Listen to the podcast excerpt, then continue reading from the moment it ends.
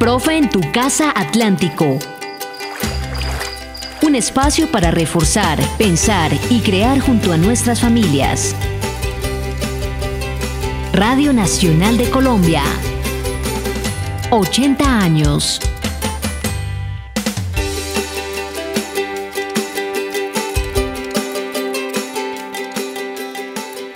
5 de la tarde, 31 minutos. Saludo muy especial y bienvenidos a todos nuestros oyentes al Profe en tu Casa Caribe, el espacio de apoyo educativo de la Radio Nacional de Colombia. Soy Diana Ortega y es un gusto acompañarlos para aprender en familia. Hola Rodolfo, buenas tardes, ¿cómo está?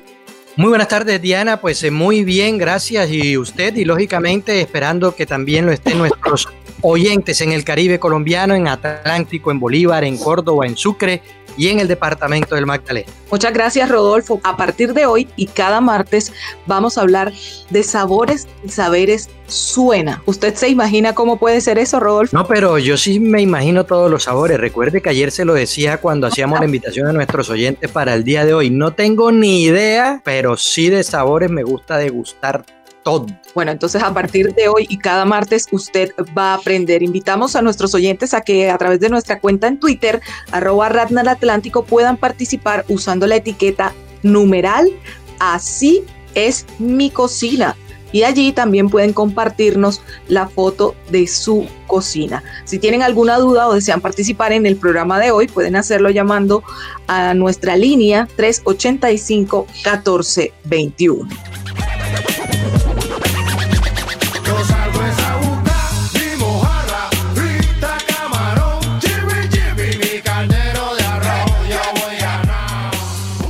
Estamos escuchando de fondo la canción Yo Voy Ganado de Sistema Solar, muy apropiada para nuestro tema del día, Rodolfo. Pero ya con este preámbulo, más bien hablemos de nuestra invitada para el día de hoy. Y se trata de la profesora Jennifer Marsiglia Pastrana, ella es psicóloga, investigadora social, aprendiz de matronas. Desde el año 2008 es la directora de la Fundación Acciones Transformadoras Integrales ATI una organización desde la cual se viene trabajando por el reconocimiento de las cocineras tradicionales, de la salvaguarda de las tradiciones culinarias, desarrollando programas, por ejemplo, Diana, como el Laboratorio Culinario Itinerante, la Red de Matronas y Sabores y Saberes, un programa de cocina tradicional y patrimonio en el Departamento del Atlántico.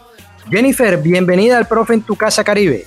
Hola Rodolfo, hola Diana, ¿cómo están? Muchísimas, muchísimas gracias por, por la invitación, pero sobre todo por llevar ahora el aula justamente para la parte más sabrosa del hogar, para la cocina.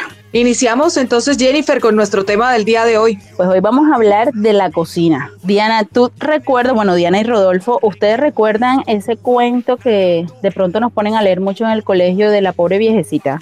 Algo recuerdo yo. El cuento ¿Qué recuerdan? El cuento de Rafael Pombo. Decía algo así como que érase una viejecita sin nadita que comer, sino carnes, frutas, dulces, tortas, huevos, pan y pez. Algo así más o menos. Pero menos mal que... Rodolfo, y si, eso iba a preguntarte, Rodolfo, y si una persona no tiene nada que comer, ¿tú te imaginas que tuviera todo eso que tiene la pobre viejecita? Pues imagínese, ¿ah? ¿Qué podría uno hacer en ese caso? Bueno, precisamente cuando hablamos de cocina, según el diccionario de la Real Academia Española, al menos cinco definiciones están consideradas dentro del significado de la palabra cocina. Entonces, puede que yo esté hablando de una cocina, tú estés entendiendo otra cocina, Rodolfo otra cocina, y quienes nos escuchan en la región tengan en su cabeza otras cocinas. Para dar mayor claridad en el tema y para que todos precisamente estemos hablando de las mismas cocinas, yo hoy les vengo a explicar o a presentar cuatro acepciones que hemos construido luego de conocer muchas cocinas en la región Caribe. Hoy les voy a hablar de la cocina lugar, de la cocina cocción, de la cocina región y de la cocina sazón. Rodolfo, ¿está usted anotando bien para que aprenda? Sí, y que le voy a decir y eso para que lo tenga presente además todos los oyentes de la Radio Nacional de Colombia en este momento. Yo estoy instalándome, lógicamente todos estamos trabajando desde casa, pero yo me estoy instalando donde vivo de tal forma de mirar hacia el lugar donde se encuentra ubicada mi cocina. ¿Para qué?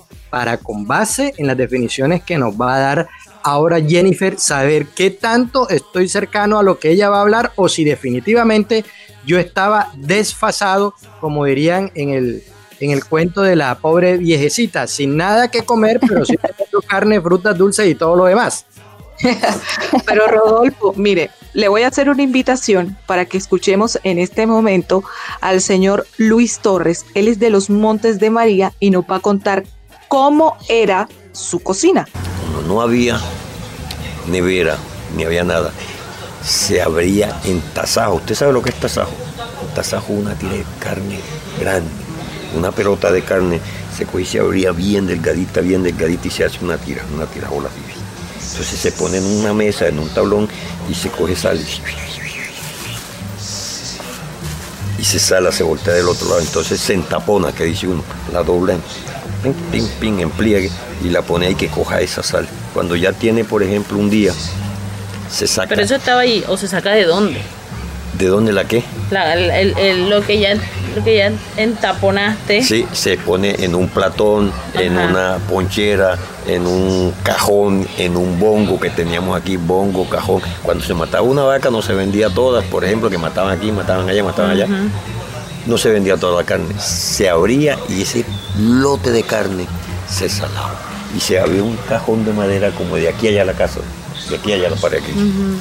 Y como de este ancho y como de 50 o 60 centímetros de hondo, como ya viste tú una canoa. Allí se iba poniendo la carne. tiempo que la madera conserva más.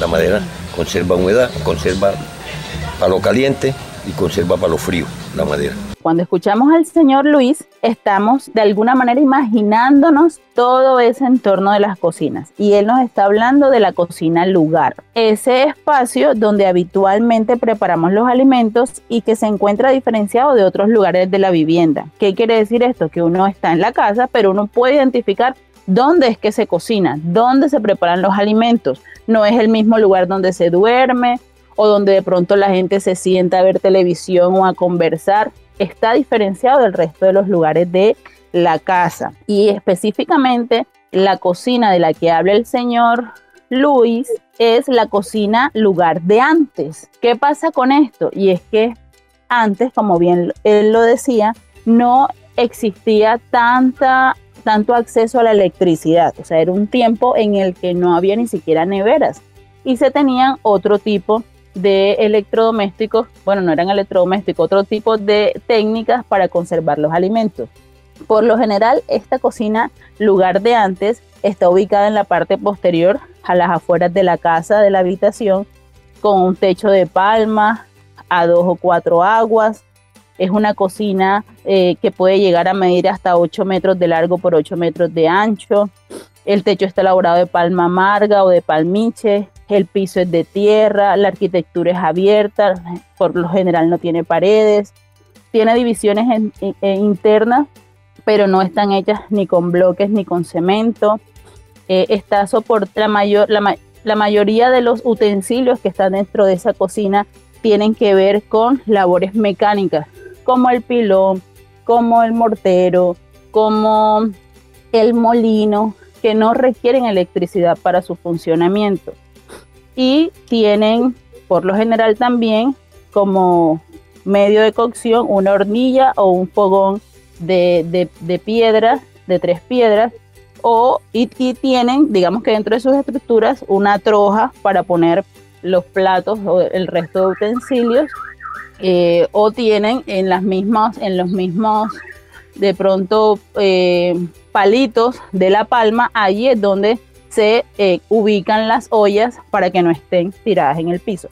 Mire, mire, yo me meto aquí un momento, Diana y, profesora Jennifer, porque al escucharla usted y también al haber escuchado al señor Luis eh, desde los Montes de María, me estaba llegando a mí el recuerdo de que no solamente digamos, y esa es la idea lógicamente de lo, de lo que ustedes han planteado, eh, como esa cocina en esa área rural de, nuestra Colombia, sino también estaba imaginándolo en algunas ciudades. ¿Y por qué me voy a algunas ciudades y cambio un poco allí el ambiente? Porque en esas ciudades donde no hay los electrodomésticos hoy actualmente, pues cómo conserva uno los alimentos. Y recordaba yo que alguna de esas formas de conservar alimentos es a través del uso, por ejemplo, de la sal. Eh, si uno eh, coge, digamos, un, pedazo de, carne y necesita mantenerlo para que no se le dañara mientras eh, pasan las horas, pues echarle un poquito de sal para que ella logre conservar allí algo, un poquito de sal, no mucha, y así se logra conservar los alimentos. Vea, estoy yo recordando que no estoy como tan lejos del tema de, de, los saberes para que se dé cuenta. Pero bueno, pasemos de los Montes de María y vamos ahora a Pital de Megua, porque allí también nos acompaña la señora Mireya Daza para explicarnos cómo es su cocina. Hola, mi nombre es Mireya Daza, soy hacedora de pastel. Las paredes de mi cocina son de zinc. Tengo un mesón hecho de madera. Tengo dos mesas, donde una donde lavo la losa y donde una elaboro los pasteles. Tengo una mesa plástica, una hornilla que es donde hago los pasteles. Mireya nos está contando de una cocina que si bien sigue siendo la cocina lugar, tiene que ver con un tipo de cocina que está de alguna manera evolucionando. Está pasando de esa cocina de ayer a otros modos. Quiere decir, esta cocina, como ella bien lo dice, que está cercada por zinc, ella no todavía no construye paredes de cemento, pero tiene zinc, entonces es lo que nosotros hemos llamado cocina lugar híbrida. ¿Qué quiere decir esto? Que comparte características tanto de la cocina de antes como de la cocina de hoy, de las cuales después le hablaré. Eh, pero básicamente eh, la dinámica de esta cocina es tanto al interior de la casa como afuera de la casa. ¿Por qué? Porque es una cocina que puede que todavía no tenga gas instalado, pero ya tenga energía. Entonces tenga una cocina eléctrica, una estufa eléctrica para cocinar, qué sé yo, el café, eh, la colada del niño, el arroz dentro de la casa, pero para hacer bollos, zancochos, todas estas preparaciones que requieren mayor tiempo de cocción, tenga todavía un espacio por fuera del lugar de vivienda con una hornilla o con un fogón de piedra eh, alimentado por leña. Así también puede tener dentro de la casa licuadora, pero puede tener para las cosas más duras eh, un molino instalado en esa cocina de afuera. Entonces es una cocina que se mueve en dos espacios, dentro y fuera de la casa. Vea cómo va uno aprendiendo y esto, Jennifer, yo lo he visto mucho cuando uno va de visita por los pueblos, incluso eh, tengo la experiencia porque conozco una familia en Guaranda, Sucre, y en la finquita que tienen la cocina es híbrida. El sancocho a veces lo hacen con leña y hay otras cosas como el arroz que lo van haciendo en una estufita de esas de dos piecitas así chiquiticas. Y que incluso se mantiene con nosotros ahora. Cuando nosotros, por ejemplo, decimos vamos a hacer una fiesta, vivimos en una, en una ciudad, en un barrio, entonces vamos a hacer, no sé, es un quinceañero, es un matrimonio, es una de estas fiestas que son más populares, que no son tal vez en un salón, entonces se saca y se pone la olla del sancocho para la fiesta afuera, incluso en diciembre, se, se pone el sancocho afuera, pero adentro se pueden estar cocinando otras cosas para la fiesta. Claro que sí. Y como esto no es un, un tema solo de adultos, los niños también nos van a definir su cocina. Y le damos la bienvenida a Sergio Pérez. Hola Sergio, bienvenido. Mi cocina tiene una nevera grande y unos muñecos pintados. Y también una pared hermosa y un techo lindo. Y también tenemos comida ahí en nuestro tarro. Y tenemos ollas y una estufa y un aceite y una licuadora. Y tenemos un filtro y un también tenemos arroz. Y hacemos comidas deliciosas. Bueno, Sergio nos está hablando de una cocina que podemos pensar que es muy común para toda la región hoy, pero no es tan así, ya lo hemos visto con los otros tipos de cocina, y es la cocina lugar de hoy.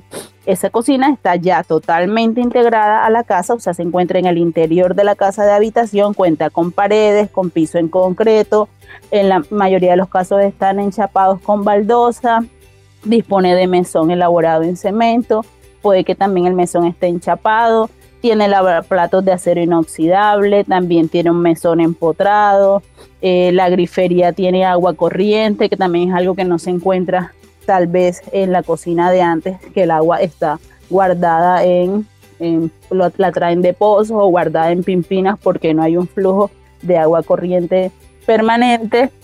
Eh, y quienes, quienes tienen este tipo de cocina eh, ya casi no pasan dentro de la cocina, sino que solamente se ha destinado a precisamente la preparación de los alimentos porque recuerdan cuando les estaba diciendo que la cocina de antes podía llegar a medir de 8 metros de ancho por 8 metros de largo, pues básicamente eso puede ser ahora mismo una casa completa.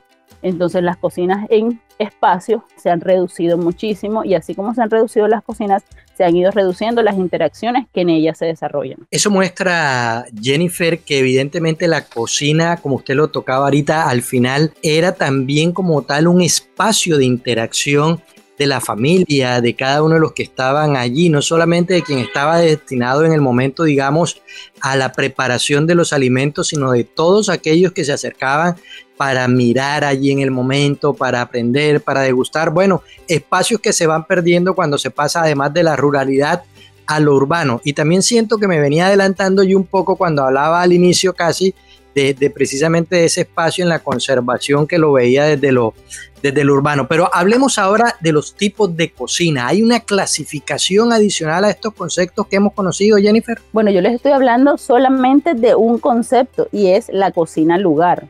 Recuerdan que iniciando la conversación les comentaba que íbamos a hablar de la cocina cocción, de la cocina región y de la cocina sazón. De la cocina lugar nos hizo falta una cocina que no estábamos contemplando. Por ejemplo, la cocina al aire libre. No sé si ustedes recuerdan que a veces uno se iba para playa y se llevaba la comida. O en algunos, o en algunos pueblos que entonces van para el arroyo o se van para el río y se llevan eh, las ollas y los ingredientes y cocinan allá en el río. O por el contrario, esos señores que se van desde temprano a las labores del campo durante el jornal y cocinan allá y regresan es en la tarde. Esa cocina es una cocina al aire libre, una cocina lugar al aire libre y precisamente eh, su mayor característica es que es una cocina de ocasión o improvisada. Que, que, nace precisamente con lo que nos brinda el entorno en el que estemos, precisamente para eh, solucionar la comida de ese momento. Cuando el momento termina, se come y la gente se va del lugar, sea del, del río, sea del monte, esa cocina desaparece, o sea, no queda ahí evidencia de que algo pasó. De pronto quede la leña o la ceniza más bien ahí donde se hizo el fogón, pero no queda absolutamente nada más. Y Jennifer, es momento entonces de escuchar en el Profe en tu Casa Caribe a los niños de la institución educativa Altos de Sevilla en Galapa. Vamos a ver qué tienen para contarnos sobre este tema del día. Mi nombre es Salomé Escorcia. Les voy a presentar mi cocina. Tiene un mesón de baldosa, tiene un lavaplatos, tiene una nevera, tiene una estufa con dos espacios para cocinar y, y muchos chismes. Unos platos, unos vasos, unos unas cucharas, tenedores y cuchillos. Unas cajas, esas cajas ahí nos guarda la merienda. Una licuadora, un tractor de jugo que casi no lo usamos. Hola, me llamo Jacques Selena Polo. Estudio Centro Educativo de Artes de Sevilla de Galapa. Mi cocina está en. Tiene plato, cuchara, las baldosas de la pared, la estufa, el cilindro, el, la nevera, los vasos, la cuchara, la licuadora. Soy Mili Correro y tengo una cocina pequeña, una estufa pequeña, eléctrica, un horno de licuador. Muchas gracias. Entonces, como bien nos cuentan nuestros alumnos de Altos de Sevilla, ellos viven en un lugar que es todavía rural sea, ellos están en, una, en unas cocinas híbridas, algunos con estufa eléctrica, algunos con trojas para poner los chismes, como bien lo decían, eh, están todavía ahí en, esa, en ese espacio que está evolucionando, como siempre han evolucionado nuestras cocinas. Las cocinas que hoy reconocemos como la cocina de ayer, en el futuro nuestra cocina, que puede ser la cocina de hoy, va a ser la cocina de ayer. Entonces no es algo estático esta relación que tenemos con las cocinas y no se queda allí solamente, sino que empieza a integrar otras nociones y entonces aquí les voy a hablar de la cocina cocción. En la medida en la que va cambiando, bien lo decía Rodolfo, que nos venimos del, campo para la ciudad, que estamos con el acceso a unos recursos naturales o a unos, o a unos recursos ya mediados por, por unas empresas de servicios públicos, va cambiando eso que hemos llamado cocina cocción. ¿De qué se trata esto? Estamos hablando específicamente del artefacto o la estructura cuyo montaje o instalación tiene que ver con el objeto de producir calor para cocinar. Entonces yo puedo decir, está ahí en la cocina y no me estoy refiriendo al lugar, sino que está ahí montado sobre la estufa.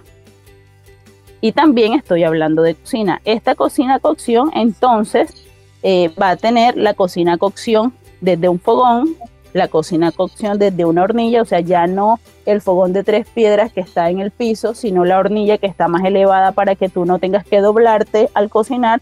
Y la cocina cocción estufa, pues que ya sencillamente prendes el, el fósforo y abres la llave de gas y se prende el fuego. Pero estas cocinas van cambiando de acuerdo al lugar donde se encuentre y entonces entramos a la cocina cox, a la cocina región aunque todos estamos en la región Caribe, no es lo mismo hablar de la cocina de La Guajira, de la cocina de San Andrés o de la cocina de Sucre.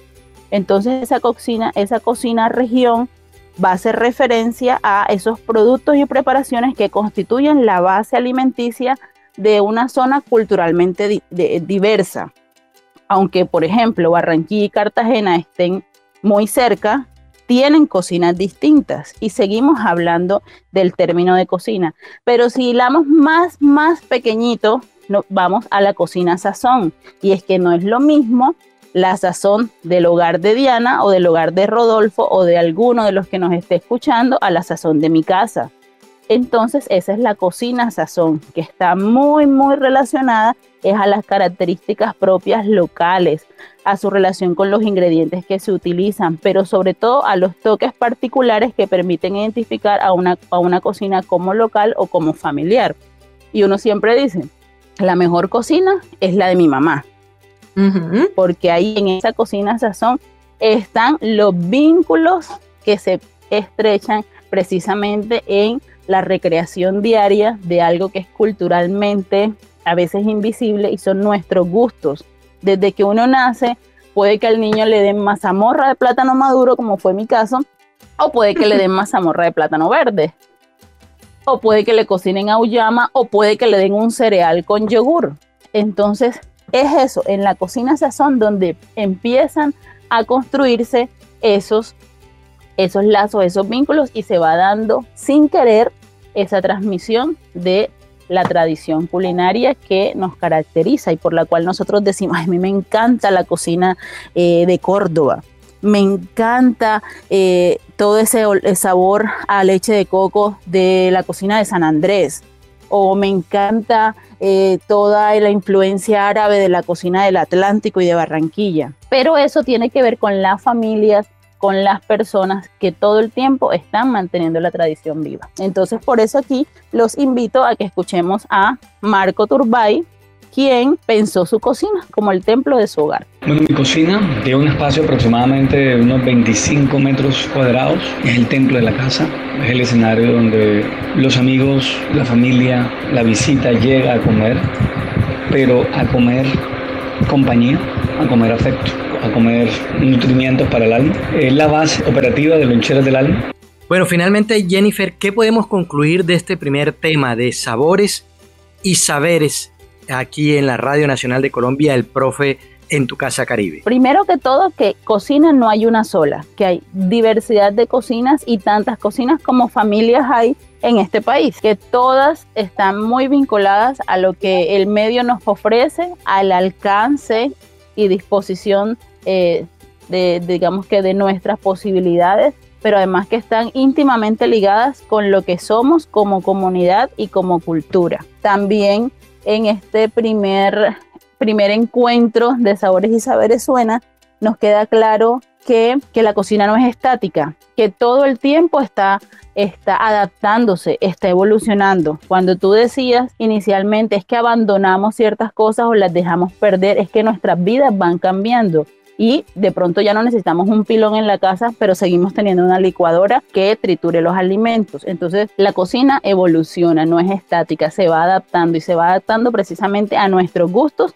y a nuestras formas de vida. Entonces a mí me gustaría invitar a todos quienes nos están escuchando a que se vayan para la cocina, que exploren, que con todo esto que hablamos hoy nos, nos, nos cuenten, utilizando el hashtag Así es mi cocina, nos cuenten cómo es su cocina, dónde cabe, si de pronto hay una categoría que olvidamos, si de pronto hay un hay una característica que olvidamos explicar, que nos cuenten cómo son sus cocinas, pero sobre todo que la sigan asumiendo como un espacio para aprender, para vincularnos y para encontrarnos. Eh, creo que es el lugar que más se ha utilizado y se ha habitado en este en este tiempo de confinamiento social. Pues profesora Jennifer Marsilia Pastrana, muchas gracias por acompañarnos aquí en este, en el Profe en tu Casa Caribe, hablando de sabores y saberes suena aquí en el Profe en tu Casa Caribe para que cada martes nos estén acompañando hablando sobre lo que significa esta tradición para nuestra región. Profesora, entonces quedamos ya pendientes para de hoy en ocho días, ¿no? Así es. El otro martes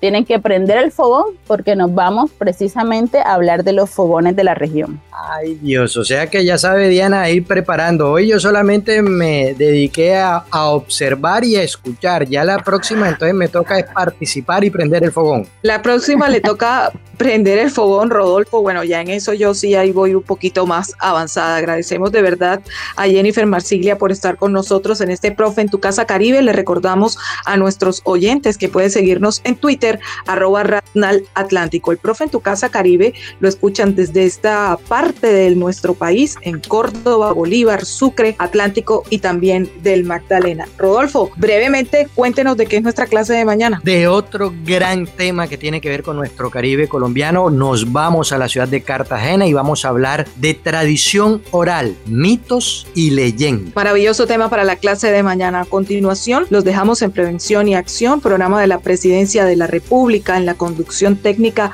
Marlon Natera. Rodolfo, que tenga usted buena tarde y también feliz tarde para todos nuestros oyentes.